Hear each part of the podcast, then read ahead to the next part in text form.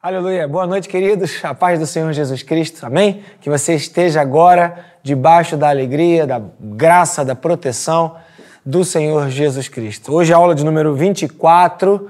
Eu tenho aqui uma equipe maravilhosa. Tenho a irmã Macena, né? A irmã Macena. E ela me pegou, pregou uma peça, você deve ter assistido do início, né? Pastor, já liberei sua imagem. Eu, opa! Ah, quero agradecer aqui a Rebeca, ao Júlio, que estão aqui na equipe hoje de produção. Tudo debaixo do nosso amado irmão Lúcio Nipper, que tem nos abençoado aí com esse ministério de mídia. Amém? Você que está conosco, Deus abençoe você, seja bem-vindo. Rebeca, está pronta para poder falar quem está aí com a gente? Eu adoro ouvir sua voz, Rebeca. Então dá um alô, uma boa noite e pontua aí os nossos irmãos que já chegaram e que estão é, assistindo ao vivo agora o Debaixo da Graça. Vamos lá, Rebeca, contigo. Boa noite. Boa Hoje noite. nós estamos aqui com a Patrícia Gomes, okay. o Flávio Marques, Flávio. Carmen Lúcia, a minha. Marise Nipper, Marise. Mônica Steinbach, uhum. Ana Arlete, Ana Arlete.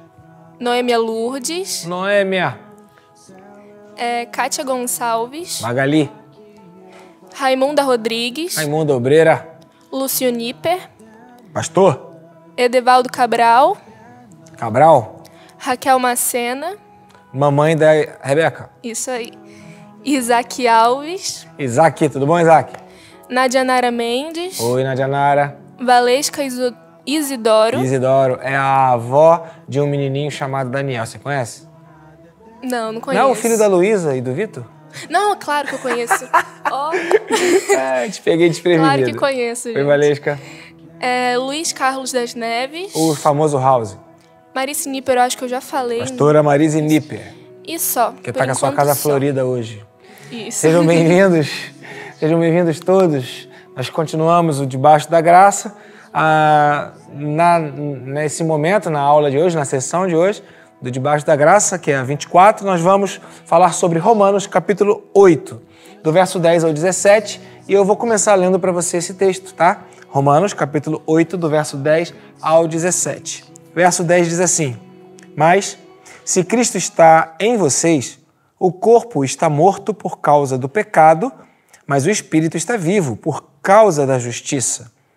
E se o espírito daquele que ressuscitou Jesus dentre os mortos habita em vocês, aquele que ressuscitou a, ressuscitou a Cristo dentre os mortos também dará vida a seus corpos mortais por meio do seu espírito que habita em vocês. Portanto, irmãos, estamos em dívida não para com a carne, para vivermos sujeitos a ela.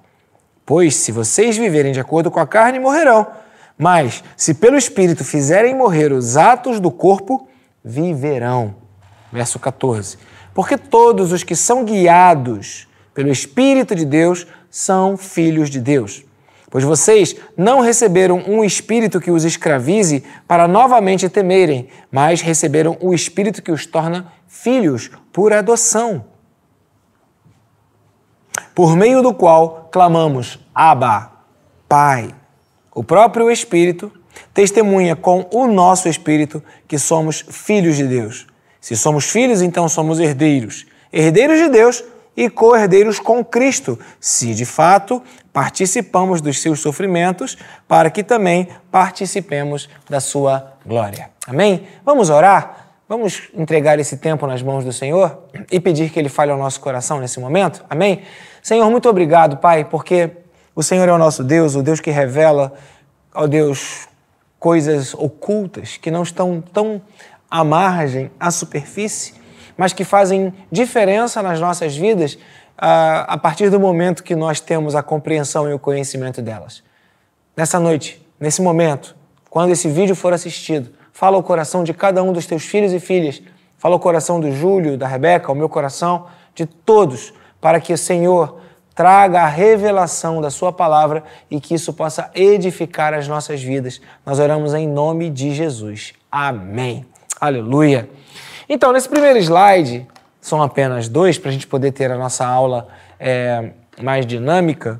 E a gente tem feito um intervalo entre o primeiro slide e o segundo slide. Vamos, slide. Vamos ver se a gente consegue fazer isso, né? Nesse primeiro slide, a gente tem aqui o, uma separação, tanto no primeiro quanto no segundo, uma separação por versículos. O versículo 10 diz assim: Mas, ou seja, uma, com, uma conjunção adversativa, mas, porém, contudo, entretanto, todavia, mas, se Cristo está em vocês, o corpo está morto por causa do pecado, mas o espírito está vivo por causa da justiça. Há aqui uma clara constatação de que o espírito do homem é vivificado pela justiça que foi é, atribuída ao homem na cruz de Cristo Jesus. Há aqui uma, uma, uma constatação clara: o corpo, ele está morto. Ou seja, habita a morte no corpo, habita a ausência daquilo que nós chamamos de vida. E nesse sentido, a morte significa ausência de alegria, ausência de paz, ausência de bem-estar, ausência de um frescor da vida. A vida, pelo contrário, significa exatamente o oposto: um bem-estar, uma satisfação, um frescor de vida, um bom humor, e nada disso está relacionado ou é dependente daquilo que a vida pode nos oferecer. Pelo contrário, a constatação é de que todas estas questões que são geradas em nosso coração e que representam a vida são a partir do Espírito de Cristo, do Espírito de Jesus Cristo que nos justifica. Então, a primeira palavra que eu quero trazer para você nesse momento é que, de fato, você pode dizer: a minha vida está muito difícil, eu estou vivendo uma série de problemas, eu não consigo ter vida. Sim, o corpo, na verdade, está morto, mas existe Jesus Cristo que se fez morte no nosso lugar. Ele morreu no nosso lugar para que nós tivéssemos vida. É, esse ato de justiça de Cristo é uma consideração que é a partir da fé. É um valor que é gerado no coração daquele que escolhe, decide, resolve entregar o seu coração a Jesus para crer nele. É uma opção racional crer que Jesus Cristo morreu na cruz do Calvário e a partir dessa decisão de crer na morte de Jesus Cristo na cruz do Calvário, eu confio, eu entrego e busco nele um ato de justiça diante de Deus que eu mesmo não consegui fazer. Por isso que eu sou justificado pela fé.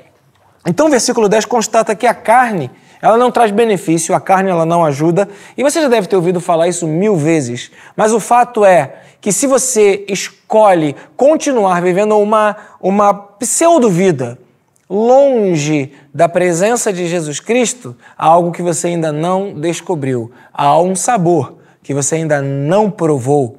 Outro dia eu estava assistindo um vídeo aqui no YouTube mesmo de uma brasileira que está morando na Coreia, na Coreia do Sul, e ela então fez lá uma comida brasileira e serviu aos coreanos. Acho que foi uma feijoada, desculpa, e um, e uma, e um churrasco. E a partir desse, des, dessa descoberta de sabor, aqueles jovens coreanos falaram: oh, eu quero morar no Brasil, que sabor fantástico, que sabor maravilhoso. Uma cultura diferente, uma comida diferente, algo que eles nunca haviam comido antes, mas que logo de cara, ao comerem, gostaram. Essa é a vida de Jesus Cristo. Aquilo que você ainda não conhece, mas que quando você descobre, você fica maravilhado. Você já ouviu alguma música que você, logo de cara, a primeira vez que você ouve, você curte aquela música, você curte essa melodia, você curte é, o som, a, a, poesia, a letra, o ritmo, enfim, você gosta dessa, da, daquela canção, parece que ela se identifica com você de uma forma imediata e você nunca tinha ouvido aquela canção antes. Então, é assim com Jesus Cristo. Você não sabe a vida que está nele, mas quando você o conhece, quando você o descobre, esse prazer, esse frescor, essa alegria da vida parece que se encaixa perfeitamente na sua vida e você então é realizado em alegria, em paz, em bem-estar, em satisfação, em vida. Por isso que o texto começa dizendo, aqui a partir do verso 10, se Cristo está em vocês, o corpo pode até estar morto por causa do pecado, que é uma conclusão que tivemos na aula da semana passada, na 23. Hoje na aula 24, começa com essa conclusão. Mas, mas, se de fato o Espírito de Deus habita em vocês, né, vocês estão vivos por causa da justiça de Cristo. Primeiro ponto que a gente quer levantar nessa, nessa oportunidade é que você está vivo. Então você tem a autoridade de declarar: morte, eu te rejeito na minha vida. Eu sou vivo, eu sou viva. E se por acaso em algum momento você já pensou em suicidar, você já pensou em tirar a própria vida, que você possa agora entregar a sua vida a Jesus Cristo, descobrir o frescor da vida em Jesus e declarar: Eu tenho vida, eu não preciso da morte, eu tenho a vida em Jesus Cristo.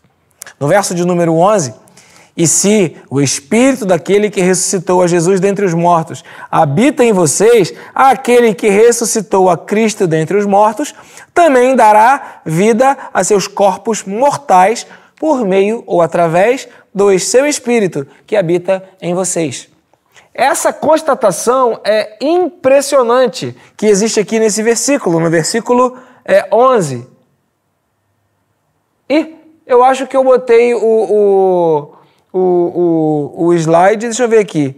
E se o Espírito. É, tá certinho. Verso 11. Constatação de que o nosso corpo, morto por causa do pecado, recebe vida nesta terra. Os nossos corpos mortais, tá certo. Eu pensei que eu tivesse me enganado aqui é, no, no, no, que eu escrevi no slide que você está é, lendo aí, mas não, tá corretinho. É, a constatação é a seguinte, que a vida de Cristo, ela não é apenas, embora já fosse o suficiente, uma vida eterna após a morte. Não, ela também inclui uma vida neste nosso corpo que vai morrer. Ora, o nosso corpo que vai morrer não é o corpo da eternidade, não é o corpo que será glorificado, que nós receberemos quando encontrarmos a morte. Então, esse texto é um texto muito importante, porque ele fala que o Espírito daquele que ressuscitou a Jesus também vai nos ressuscitar. Amém. Teremos vida eterna. Mas aquele que ressuscitou a Jesus Cristo também dará vida a nossos corpos mortais. Existe uma promessa nesse versículo, uma promessa de que a vida de Jesus Cristo é uma vida que começa aqui, agora, e se estende para toda a eternidade. Aquele que descobre a Jesus, aquele que entrega a vida a Jesus, aquele que vive para Jesus, por meio de Jesus e em Jesus, terá vida neste corpo, neste tempo, nesse momento. Não precisa acontecer uma morte, não precisa acontecer nada para que você descubra aquilo que é a vida de Jesus. Isso é uma promessa muito interessante, porque se você está passando por algum momento difícil na sua vida, um momento de morte, você pode orar em cima dessa promessa e falar: Deus, em nome de Jesus, eu quero a vida no meu corpo mortal. Senhor, eu tenho essa enfermidade, mas eu quero a vida no meu corpo mortal. Senhor, eu tenho essa tristeza, mas eu quero a vida nesse corpo mortal. Senhor, eu tenho esse desgosto na minha, na minha vida, mas eu quero a vida no meu corpo mortal. A promessa de Jesus é que você será revestido de vida no seu corpo mortal. Isso é uma promessa maravilhosa. E quem fez a promessa é fiel para cumprir. Portanto, há uma esperança para você que crê e que tem fé nas promessas de Deus. Ele, o Espírito que habita em você, dará vida ao seu corpo mortal. Que alegria saber que nós temos este poder essa capacidade de receber uma vida que vem pelo Espírito de Deus em nossos corpos mortais. Sim, o corpo é mortal, ou seja, um corpo que gera morte, produz morte, está em morte. Mas o Espírito de Deus, o Espírito liberado da parte de Deus, pela conquista da vitória na cruz de Cristo, esse Espírito é o Espírito que traz vida, vivifica, e o Espírito que vai ressuscitar você, que entregou a sua vida a Jesus Cristo, para que você tenha o acesso à vida eterna, onde Jesus está, lhe esperando, me esperando, esse mesmo Espírito também nos dá vida ainda hoje. Segundo ponto que eu quero trazer para você nesse momento é que você pode orar e pode buscar diante do Senhor uma vida para o seu corpo mortal, ainda nesse tempo Você pode viver. Por isso, este ano, já na verdade, desde 2020, nós temos adotado o tema do Ministério Palavra da Verdade, o Salmo 27, onde fala que ainda, mesmo que, apesar de todas as coisas, todas as dificuldades, viverei até ver a bondade do Senhor nesta terra. Salmo capítulo 27, eu vou ler com você o versículo 13 e vou ler o versículo 14 que diz assim: Apesar disto, esta certeza eu tenho, viverei até ver a bondade do Senhor na terra. Versículo 14 então fala: espere no Senhor, ou seja, coloque a sua esperança no Senhor, ou acredite porque o Senhor vai responder à sua expectativa. Espere no Senhor, seja forte, coragem, espere no Senhor. Então, o segundo ponto desse primeiro é, momento da aula de hoje é o Espírito da vida de Deus nos dá vida, opa, nos dá vida ainda nessa terra. Amém? Caminhando, versículo de número 12 diz assim: Portanto, então, essa é uma conclusão, né? Portanto, irmãos, estamos em dívida, não para com a carne, para vivermos sujeitos a ela. É impressionante como algumas pessoas parecem que têm uma dívida, um compromisso com as coisas que todo mundo faz, com os pecados que todos cometem, não é isso? Né? Eu tenho aqui a Rebeca e o Júlio, que são estudantes, né? Não sei como é que está a situação da escola deles, se eles estão presencial ou estão online, mas o fato é que você está num grupo de amigos da escola e todo mundo fala, ah, todo mundo faz. E é como se você que não fizesse aquilo que todo mundo faz, porque você é cristão, porque você ama Cristo, porque você coloca a sua esperança em Cristo, você ficasse meio que devendo, ficasse meio que é, em débito. Não, você não está em dívida, em dívida nenhuma para as questões do pecado, para as questões da carne. Não, você não. Eles estão. E por isso, aqueles que não estão em Cristo querem é, tirar de você, lhe debitar, tirar da sua conta um valor, dizer para você: olha, você está devendo, você tem que beber com a gente, você tem que fumar com a gente, você tem que colar na prova como a gente cola, você tem que falar as palavras torpes que nós falamos, você tem que responder ao seu pai e à sua mãe, você tem que sair com, com os garotos e com as garotas como todo mundo faz, você tem que, você tem que. Não! É nesse versículo que a gente vê: nós não estamos em dívida para com a carne. Por quê? Porque não estamos sujeitos a ela. Não, não estamos sujeitos à carne. Quem está sujeito à carne tem uma dívida. É, a pessoa vive atordoada, ela vive agitada, enfim, ela vive agoniada. É como se. É, é, tem gente que é assim, né? Começa o trabalho segunda-feira, fica louco para chegar o dia que vai beber. É como se fosse um, uma dívida. Eu tenho que beber, eu tenho que beber. Aí chega o dia, ah, agora eu vou beber. e aí pega de repente um, um, uma amizade, um, um, acompanhante aí, cristão, cristã, e aí o camarada fala, a mulher fala: Não, não quero isso não. Não, por que não? É bom. Ah, você não sabe o que está perdendo. É exatamente o contrário. Quem não sabe o que está perdendo são aqueles que têm uma dívida para com as questões da carne. O fato é que aquilo que Cristo tem para oferecer é melhor, é duradouro, é perfeito, faz bem e traz vida. Mas as questões que envolvem os prazeres da carne, que muitos acham que estão em dívida, que são obrigados a fazer aquilo, não, isso é que é a vida. Não, viver é isso, viver é aquilo, viver é fazer isso, viver é aquilo outro. Estes são, são pessoas que têm prazeres efêmeros, estão sujeitos a altos e baixos das suas emoções e dos seus cuidados mesmo, porque aquele que não está em Cristo vive uma, uma montanha russa em uma vida onde ora está bem, ora está mal. Aqueles que estão em Cristo têm a esperança e a expectativa de que todas as coisas cooperam para o bem daqueles que amam a Deus, daqueles que vivem segundo o seu propósito. Portanto, aprenderam o segredo de estar contentes em toda, todas as situações, em toda e qualquer situação. Aleluia! Continuando, versículo 13: Pois se vocês viverem de acordo com a carne, morrerão. Mas se pelo Espírito fizerem morrer os atos do corpo, viverão. Eu acho que esse é um texto-chave para uma uma, uma, uma pessoa que se converteu, alguém que entregou a vida a Jesus Cristo. É um dever, é um propósito, é uma busca contínua que eu e você, que entregamos a vida a Jesus Cristo, e se você ainda não entregou, eu quero lhe convidar a entregar a sua vida a Jesus Cristo, porque é uma boa ideia, é uma boa decisão, é uma excelente decisão.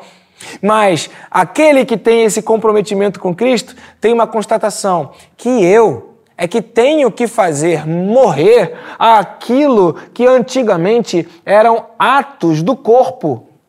Eu é que tenho que fazer morrer. Eu é que tenho que fazer. Versículo 13 diz assim: Pois se vocês viverem de acordo com a carne, morrerão.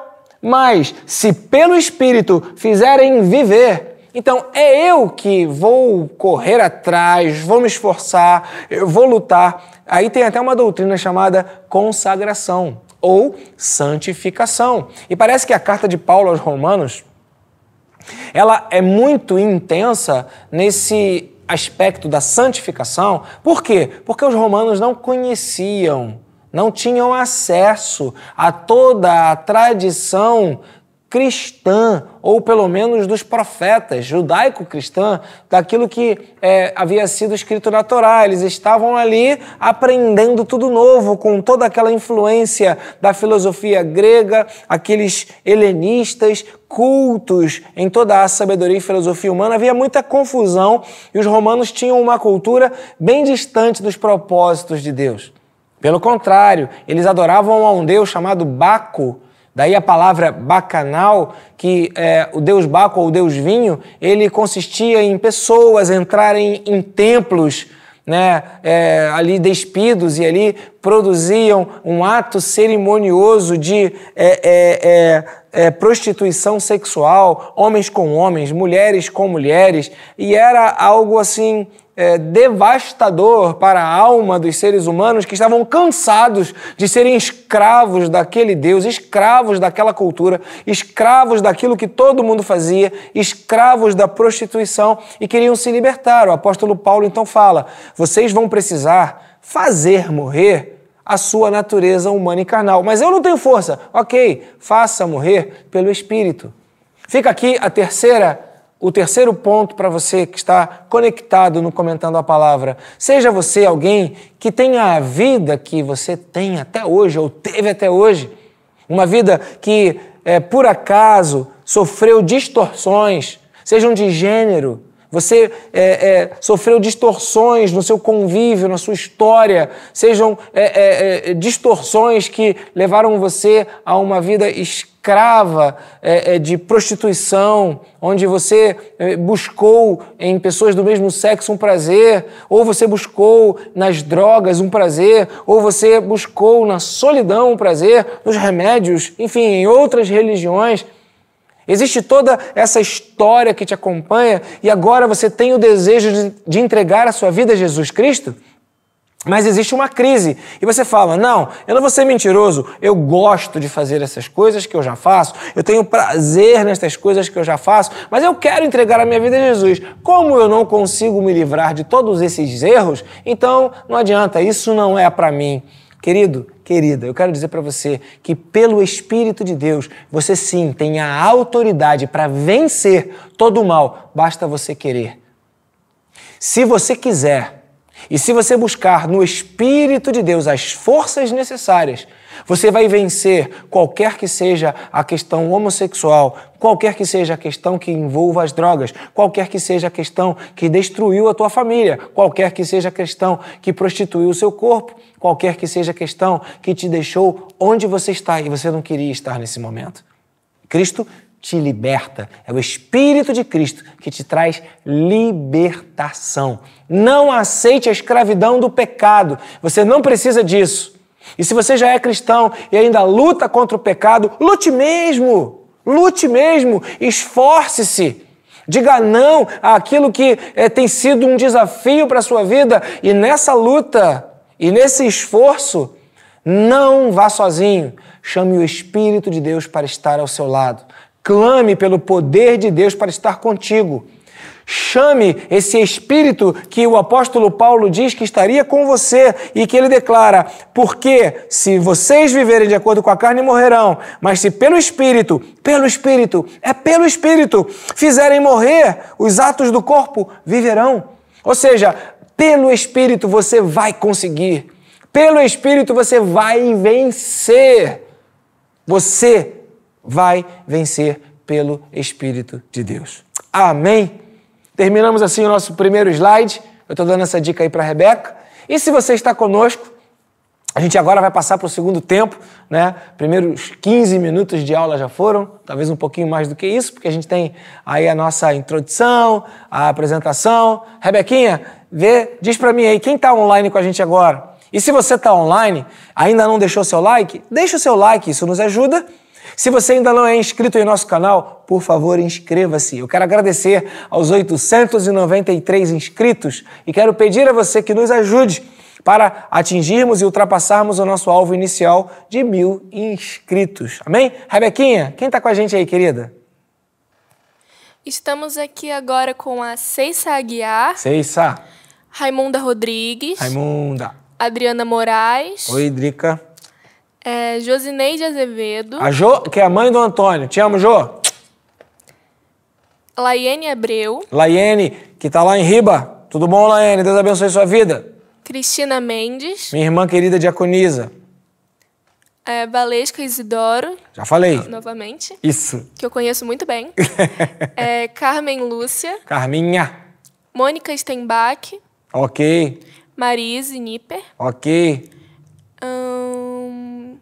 Hum, Nadia Nara. É, o pessoal você já falou. É. É, eles estão participando. Gente, muito obrigado pela sua companhia. Márcio, muito obrigado pela sua participação, né? Muito obrigado, porque nesse momento somos mais de 30 pessoas ao vivo. Isso é uma alegria, isso é uma bênção. Muito obrigado por você estar conosco. Amém? Vamos continuar? Então a gente vai passar para o nosso segundo slide, que é a continuação dessa aula, e a gente começa então a partir do versículo de número 14, que está escrito o seguinte. Vamos lá? Porque todos os que são guiados pelo Espírito de Deus são os são filhos de Deus. Aqui, a categoria dos filhos de Deus é definida, que é aqueles que são guiados pelo Espírito de Deus. Funciona assim. Nós temos uma inclinação natural, temos uma vontade natural, temos gostos, desejos, é, impulsos, enfim. Mas o Espírito que habita em nosso coração também tem. O Espírito de Deus tem vontade, é uma pessoa. E como uma pessoa, por isso que eu gosto de falar a terceira pessoa da Trindade: Deus Pai, Deus Filho e Deus Espírito Santo. E esse Deus Espírito Santo, ele foi soprado e agora habita dentro do meu interior. Ele usa o meu corpo, porque ele é um espírito, mas ele habita dentro de mim e ele tem sentimentos, vontades, ele vê, ele ouve, ele sente, ele fala. E aí, aqueles que são guiados pelo Espírito, significa dizer o quê? Primeiro ponto, o Espírito, ele fala, ele orienta qual caminho você deve seguir. Então, o Espírito de Deus, a Bíblia chega a dizer que o Espírito de Deus é o árbitro, é o juiz em nosso coração. Toca uma, uma campainhazinha, trrr, quando você está fazendo uma coisa que não deveria fazer. Ele vai te guiando, ele vai te conduzindo, ele vai né, dizendo para você qual o caminho que você deve tomar, quais as escolhas você deve fazer, quais as coisas que você deve aceitar, quais você deve dizer não. É o Espírito de Deus quem faz isso. Então, aqueles que são guiados pelo Espírito de Deus, significa dizer que o Espírito de Deus ele nos fala. Segundo, se ele nos fala, ele nos apresenta um caminho a ser seguido. Tem um padrão tem uma referência, tem uma direção, tem um caminho. Pronto. Agora eu tenho aqui bem claro o Espírito que fala, que guia, e eu tenho o caminho que ele fala, que ele indica, para que eu seja guiado. Mas eu tenho o direito de decidir. Então, apenas os que são guiados, que seria o terceiro, a terceira é, informação importante aqui nesse texto. Eu posso ser guiado, mas eu posso não ser guiado. Quem define isso sou eu. O Espírito inclina, o Espírito influencia, o Espírito ele sugere e eu posso acatar, aceitar, me submeter ou não. Então, aqueles que são guiados, ou seja, entendem que o Espírito fala e ouvem, entendem que há um caminho que o Espírito dirige e querem conhecer esse caminho.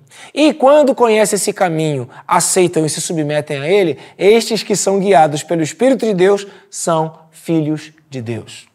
Uau! Você é filha de Deus? Você é filho de Deus? A Bíblia diz que a categoria dos filhos de Deus é a categoria daqueles que são guiados pelo Espírito. Glória a Deus por isso. Glória a Deus. Caminhando nesse texto, todos os que são guiados pelo Espírito de Deus são filhos. Filhos. Filhos. Eu não sei se você é pai, se você é mãe, mas uma coisa é certa: todos nós somos filhos. todos nós. Mas filhos de Deus é, é uma, é uma categoria. Eu acredito que essa, essa, essa, essa revelação ela aponta para alguma coisa que é natural, para que a gente tente conectar com o, o relacionamento que Deus deseja ter conosco, nós seres criados, nós amados por Deus. Ele nos chama de filhos. E aí a gente imagina, para que esse filho possa ser bem entendido, a gente imagina aquela família que tem um pai de verdade, que tem uma mãe de verdade, pais que se importam, mães que se importam e que tem filhos que se sentem filhos, que se sentem participantes, amados, protegidos, seguros. E eu sei que isso é muito difícil nos dias de hoje, por isso nós temos orado na, no Ministério Palavra da Verdade pelas famílias, para que Deus levante homens, levante mulheres, para que sejam de fato pais e mães. As famílias precisam ser restauradas. Mas Deus, quando Ele fala que nós somos filhos, Ele se apresenta como o Pai, o Pai perfeito, o Pai das luzes, em quem não há sombra nem variação. Aquele Pai que é o Pai dos sonhos, o Pai que cuida, Pai que protege, o Pai que dá o sustento necessário, o Pai que dá a provisão, o Pai que aconselha, o Pai que fecha a porta quando ela não deve ser aberta e o Pai que abre a porta quando ela está fechada e nós precisamos passar. Os filhos de Deus são uma categoria diferenciada de seres humanos. Quem pode ser filho? Todos os que são guiados pelo Espírito de Deus. Quem decide vai, que se vai ser guiado, vai se submeter ao que o Espírito orienta? Você. Portanto, ser cristão e converter-se, para mais do que ir numa igreja carregar a Bíblia e dar o dízimo, aleluia por isso tudo, significa ser guiado pelo Espírito de Deus né, ser alguém que Deus aprova, mesmo quando ninguém está te observando. Ser uma pessoa fiel aos padrões ou aquilo que o Espírito te guia, mesmo quando não tem ninguém te olhando, mesmo quando não tem ninguém, de alguma maneira, vigiando você. Amém?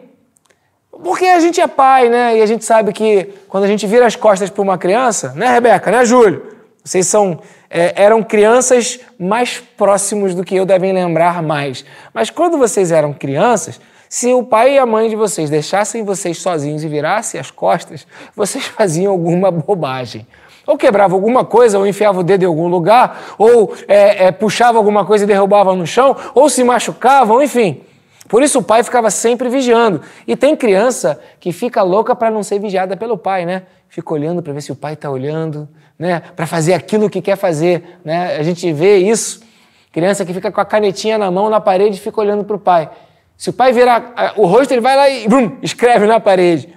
Então veja, os que são filhos são aqueles que têm o entendimento de que não estão por obrigação seguindo a Deus, mas por volição, por vontade, por desejo próprio. Eu sigo a Deus porque eu amo ao Senhor. Eu luto contra o pecado, não é porque eu sou obrigado, porque a igreja diz que eu não posso, por causa disso, por causa daquilo. Porque eu entendo que é prejuízo para a minha vida se eu pecar e porque eu não quero desagradar aquele que eu amo. Pode até ser que eu peque, mas se eu pecar, eu tenho um advogado, Jesus Cristo, que está sentado à direita de Deus, que intercede em meu favor e que me justifica. E eu fico livre de toda a culpa, de todo o peso do pecado. Isso é maravilhoso. Aleluia. Caminhando para o final versículo 15. Por isso que o, o autor aqui, Paulo, fala, né? Vocês não receberam um espírito que os escravize. Você não é obrigado a fazer. Para novamente temerem. Não, tem liberdade. Mas receberam o espírito que o torna filhos por adoção. Por meio do qual clamamos, Abba, Pai. Quando eu estudava hebraico, né, tinha uma, um, um áudio e um book, um livro para a gente poder olhar, e tinha lá, né? é, as frases em hebraico e a gente ficava ouvindo a pronúncia. E aí tinha uma menininha, é, é, Sará, e o pai falava é, com ela e ela falava Abá, Abá, David Babait. Ou seja, o Davi, que era irmãozinho dela, está dentro de casa, está em casa. Né? E olha que a gente não esquece, né? Porque o que eu estudei hebraico para poder ter uma noção do hebraico bíblico. E aí a gente vai vendo que é, a, a definição da palavra Abá ou Aba, que está traduzida por pai, seria aquele, aquele, aquele significado que uma criança, na sua pureza, na sua é, dependência, vira para o seu pai, o seu verdadeiro herói, aquele que lhe protege com aquele olhar de total admiração, respeito e carinho, e fala: Meu papai, meu papai, meu irmão a quem eu amo, está dentro de casa? Meu papai. Eu me lembro do professor nos ensinando que a tradução do Abá é, um, é, um, é uma qualificação de pai, mas que gera, é, é, que vem gerado por essa pureza da criança, que vem assim carregado desse sentimento de carinho, dependência, amor, admiração, é, de, de perfeita honra, quando aquela criança fala, pai, meu papai. E aí então o, o apóstolo Paulo usa essa expressão muito conhecida pelo povo judaico, uma expressão conhecida pelos israelitas, que tinham essa diferença com os romanos e que eles achavam que eles sabiam mais e que eram mais. E ele fala: Olha, vocês que são filhos de Deus, todos vocês, mesmo aqueles que não têm a herança que vocês, os israelitas, têm, todos podemos dizer: Abá temos um papai, temos uma referência, temos um Deus em quem podemos confiar, temos um Deus em quem podemos depositar a nossa vida. É isso que essa expressão fala. Esse Deus, ele não nos escraviza, ele não é, olha de cima para nós com um dedo apontado, ele não nos culpa, ele não nos acusa, não. Ele nos ama. Portanto, a vida com Deus é um relacionamento de amor, de vontade, é um relacionamento de total liberdade, porque Deus é amor. Não é uma escravidão. Muita gente que está de fora, muita gente que é escravizada pelo pecado, né? A gente pode até usar aquela frase: acuse-os do que você faz. Muita gente que está escravizada pelo pecado, olha para aqueles que são libertos em Cristo Jesus e fala: ah, você não pode isso, você não pode aquilo, você não pode isso, você não pode aquilo. Não. Nós podemos todas as coisas, todas as coisas a gente pode fazer, mas tem coisas que não convém e a gente escolhe não fazer. Por quê? Porque amamos o nosso papaizinho, porque amamos o nosso abá, o nosso pai. Amém? Terminando, versículos 16 e 17, a gente encerra esse bloco de Romanos 8. Romanos 8 é um texto especial que eu tenho muito carinho, que me acompanha há muitos anos, uma leitura que eu faço inúmeras vezes, repetidas vezes, para nunca me esquecer das verdades bíblicas que estão aqui neste capítulo 8 de Romanos. Então eu estou dedicando mais tempo para esse capítulo. Romanos 8, verso 16 e 17 diz assim: O próprio Espírito testemunha ao nosso espírito que somos filhos de Deus. Se somos filhos, então somos herdeiros, herdeiros de Deus, co-herdeiros com Cristo, se de fato participamos dos seus sofrimentos, para que também participemos da sua glória. Quais os sofrimentos que nós participamos? A cruz. Como nós participamos dos sofrimentos de Cristo? Pela fé. Por isso que a ceia, ou a santa ceia, que tomamos na igreja regularmente, é uma memória, é uma lembrança do preço que Cristo pagou na cruz do Calvário. Nós comemos o pão, tomamos o cálice de suco da uva como uma lembrança do sacrifício que Jesus Cristo fez, do, do, do, do sofrimento de Jesus Cristo. E exatamente esse é o entendimento, participarmos dos seus sofrimentos. Como? Através da empatia. Como? Através dessa conexão espiritual do entendimento do que Cristo sofreu, para que pela fé esse sofrimento de Cristo seja também um sofrimento que nós participamos. Nós lembramos disso na ceia E se de fato participamos desse sofrimento, também participaremos da sua glória.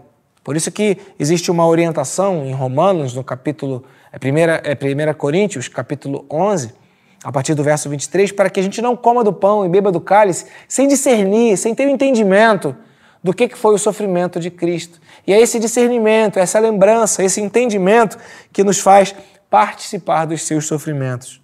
E é esse movimento que acontece pela fé que nos conecta à herança. Porque um pai, um pai que tem bens, quando ele morre ou quando ele deixa essa vida, ele deixa para os seus filhos os seus pertences. Um pai tem um apartamento, uma casa, um carro. Ao falecer, isso passa como herança para os seus filhos, um pai, uma mãe. A Bíblia então usa essa conexão daquilo que é natural para apontar uma verdade espiritual, sobrenatural, que ainda nós enxergamos como que por um espelho, dizendo: olha, você vai ser um herdeiro de Deus. A herança que Deus tem para os filhos, você tem direito a ela. Cristo teve direito e você é irmão em Cristo. Você tem direito, você é cordeiro com Cristo, você também tem direito. O Espírito testemunha com o teu espírito de que você é filho de Deus. Eu encerro com esse ponto, dizendo para você o seguinte: não tenha dúvida da sua salvação. O Espírito de Deus testifica no seu coração de que você vai para o céu, de que você tem a vida eterna. O Espírito Santo te traz essa segurança que te deixa uh, leve, aliviado. Por isso que há uma leve e momentânea tribulação. Ela é leve, e é momentâneo. Tudo vai passar.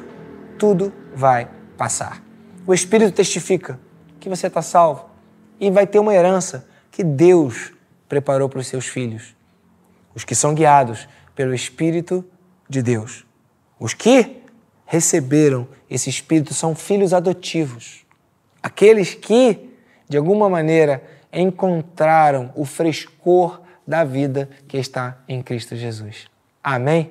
Bem, queridos, ficamos por aqui. Foi um prazer ter estado com você nessa sessão de Romanos, onde falamos sobre o capítulo é, 10 até o, o capítulo 8, do verso 10 ao verso 17. Mais uma vez eu lembro para você que ainda não deixou seu like, deixe seu like se você gostou. Se você puder, inscreva-se em nosso canal, divulgue para os seus contatos, isso nos ajuda. E na semana que vem continuaremos a partir do verso 18 até o verso de número 27. Amém? Se você puder, acompanhe-nos nas mídias sociais Ministério Palavra da Verdade.